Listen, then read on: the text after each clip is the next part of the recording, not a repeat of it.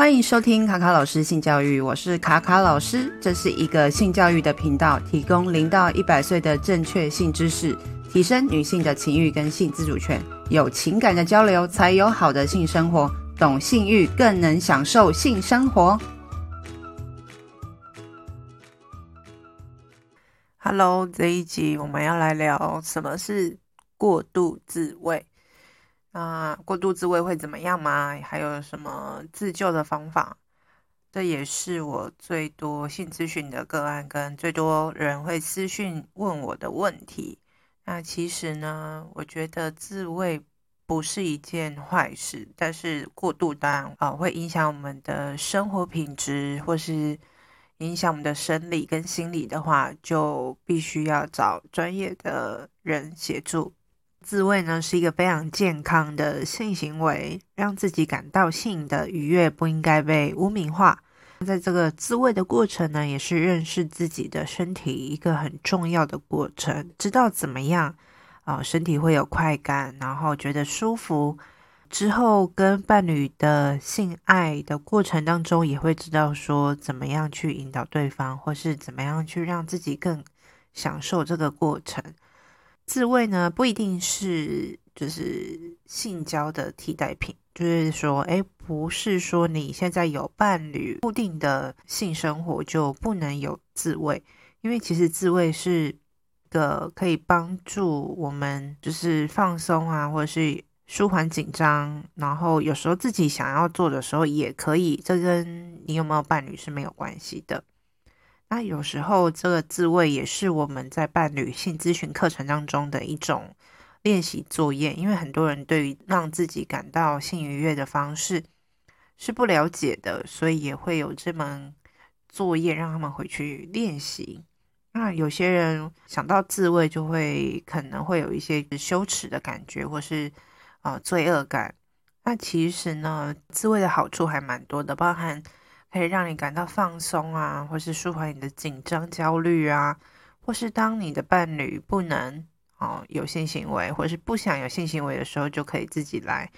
那甚至有些人会用这个方法来帮助入眠，也不用担心传染，就是会有那种性传染病。自慰的话，其实对于男性来讲的话，还有一个帮助就是其实。很多男生到了老年之后，中老年可能就容易会有射护腺的问题。如果你常常自慰的话，也可以保健你的射护腺哦。你是一个嗯会觉得自己自慰的时候感到有会有罪恶感的人的话，那我这边有一个量表，还蛮适合大家去做自我评估，然后。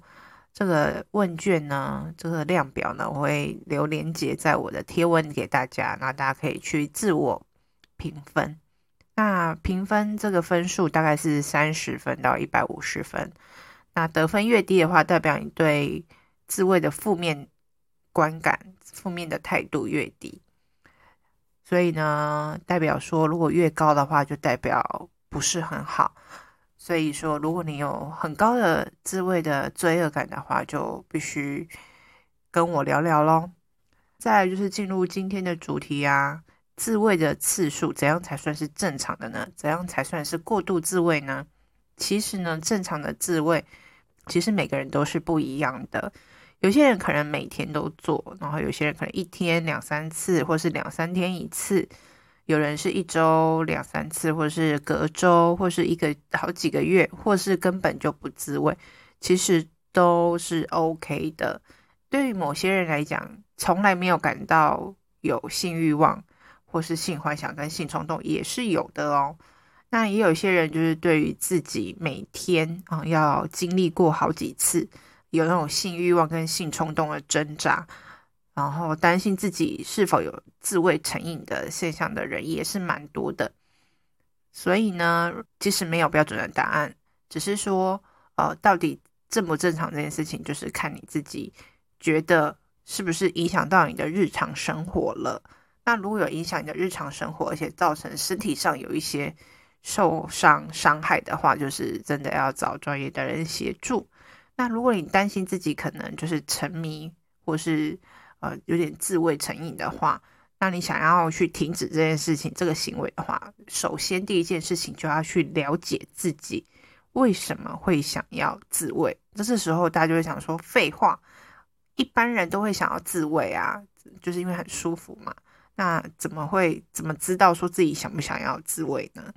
那这边可能就是要去找出说，因为有些人会一直强迫自慰，或者是一直重复自慰的行为。可能就是你要去观察说，哎，自己遇到什么样的情境，或是有什么样的感受或什么情绪的时候，你就会做这件事情，或者说每一天你固定在什么时间点的时候就会做这件事情，或是你看到了什么就会想要做这件事情。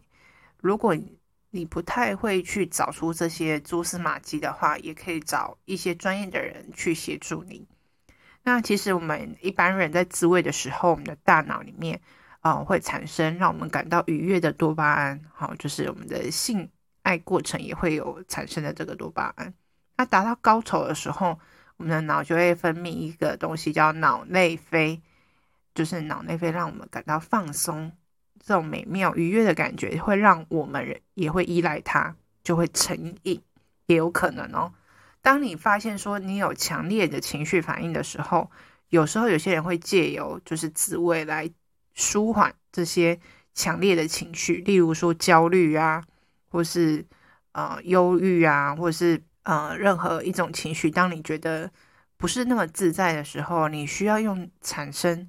这种脑内啡跟多巴胺的方式，让你感到放松、舒缓。不一定就是跟情绪有关，那也有可能是跟你过去。有比较不好的经验，例如说性虐待啊，或者是曾经身体被虐待过，或者是说你们的家族里面有些成员，哦，可能是一些亲戚，他们可能有一些行为上面成瘾的，呃的家族史，然后或者是说，呃，你的生活里面有一些，呃，容易让你一直长时间可以上网去看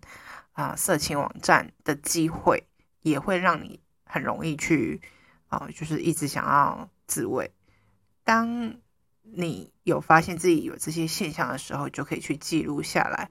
或者是说，呃，你可以借由心理咨商师或心理咨询的呃专业来协助你。那其实，在跟这些专业的人讨论的时候，他们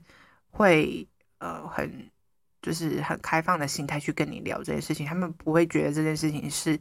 一件罪恶，或是会去评论你，因为他们。受过的训练是知道说，哎，我们会有这些行为的本身，是因为你可能有经历了什么，或者是你的心理上面有什么压力，所以导致你会有这些行为。如果说，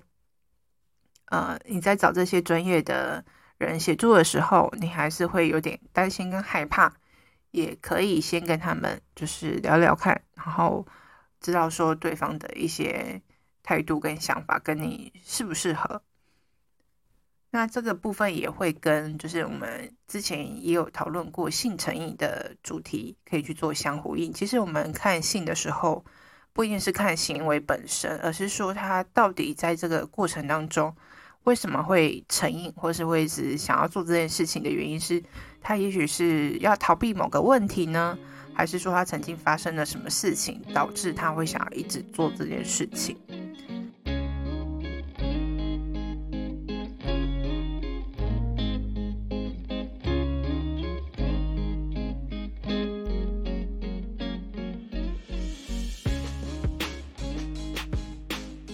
果，呃，你就是自慰太就是过度，然后去影响了你的生活品质，可能花了太多的时间在做这件事情，然后也不太会跟朋友出去，也不太会跟家人对话，然后甚至，呃，影响你的工作，然后就是如果已经到了这种状态的话，就必须真的要请专业的人来协助你。那如果说你不知道怎么判断的话，有几个部分你们可以参考看看。第一个呢，就是你的自慰的时候，你发觉让你越来越不敏感。好，例如说，呃，以男生来讲的话，就是阴阴茎的自慰，你要花很多的力气、跟时间、跟刺激，才能够享受到性快感。有些人可能是越来越敏感，也有可能越来越不敏感。例如说，他如果有伴侣的话，他在做爱的过程当中是不容易射精的，然后需要更多的刺激才有办法达到高潮。然后另外一种呢，就是缺乏冲动的控制，就是不由自主哦，就会想说我现在就是要自慰，然后可能在你的上班的时候或者在上学的时候，已经到了就是呃可能会。就是已经没有在顾虑说这件事情是私密的行为，或者说安不安全，甚至有可能会被人家发现的那种风险下，会想要去做这件事情的话，那就是已经有问题了。那第三个就是你感到非常严重的羞耻跟罪恶感。那其实我们在一般的自慰的行为当中，其实很多人都还是会感到羞耻跟罪恶，但是你的那个罪恶感已经超越了。哦，可能已经到了有点就是喘不过气来的状态下的话，也是可以寻求这个协助。可是其实老实讲，就是如果你觉得已经有羞耻跟罪恶感的话，也会不容易去求救，因为他觉得说别人会用异样的眼光看我。所以其实如果有这样的朋友或家人的话，其实你们需要呃，就是去鼓励他跟同理他。因为就是他一样也是很害怕，他不知道说这样的自己会不会被人家喜欢，会不会觉得他是个色情狂啊、变态啊等等之类的。所以其实是要看在说他是有成瘾的呃方式去看待他，而不是以就是性的部分去放大他，然后去鼓励他能够去做一些改变。那第四个呢，就是说你过度的自慰造成身体上已经有些伤害了，呃，主要是生理上。就是例如说，嗯、一直重复过度刺激的你的呃某一个区域的范围，那可能皮肤有点擦伤、破皮，然、呃、甚至会尿尿疼痛啊、尿尿有血啊、发炎啊等等之类的，就必须要去先去看医生了。好，那另外一个呢，就是性功能障碍。那以男生来讲，就是过度自慰会导致早泄射不出来嘛，然后。再加上说，其实很多研究发现，过度滋味加上同时看 A 片的话，会让脑中的多巴胺超负荷，也会引起勃起功能障碍。因为其实当一般的刺激已经无法满足你的时候，你就会有一些性功能的状况出现。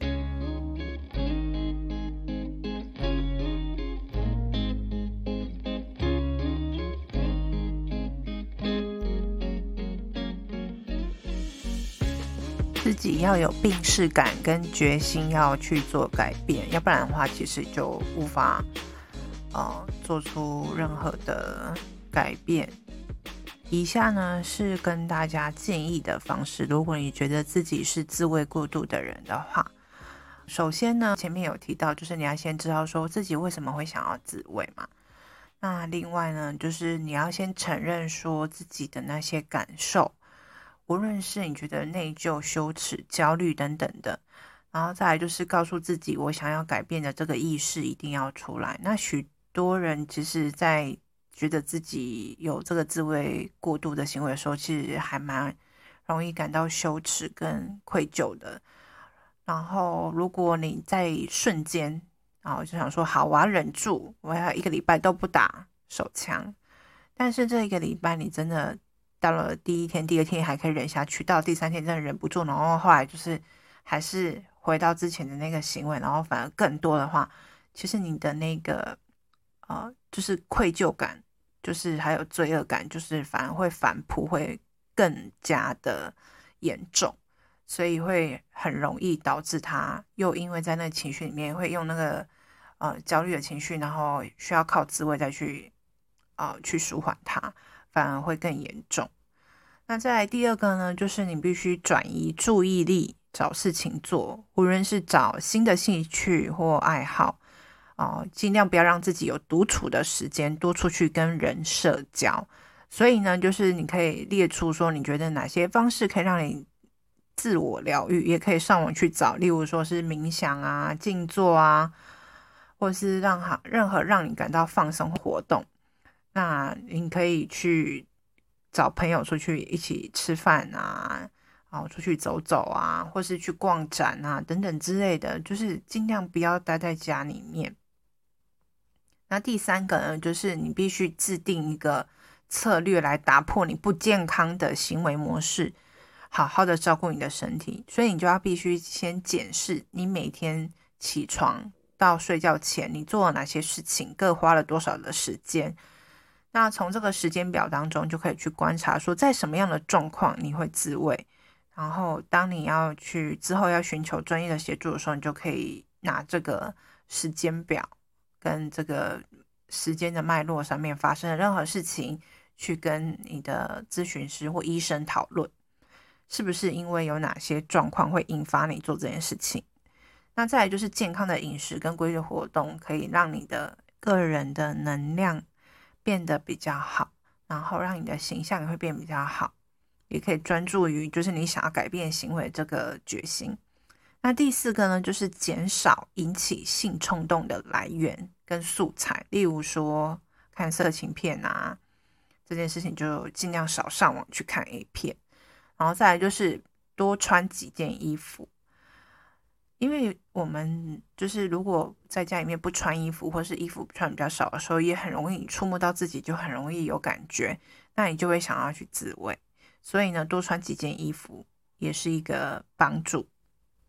那如果你是会常常依赖看 A 片来啊、自慰的人的话，其实你也可以装一些软体，例如什么色情守门员啊，或是一些软体，让自己无法去上这些色情的网站，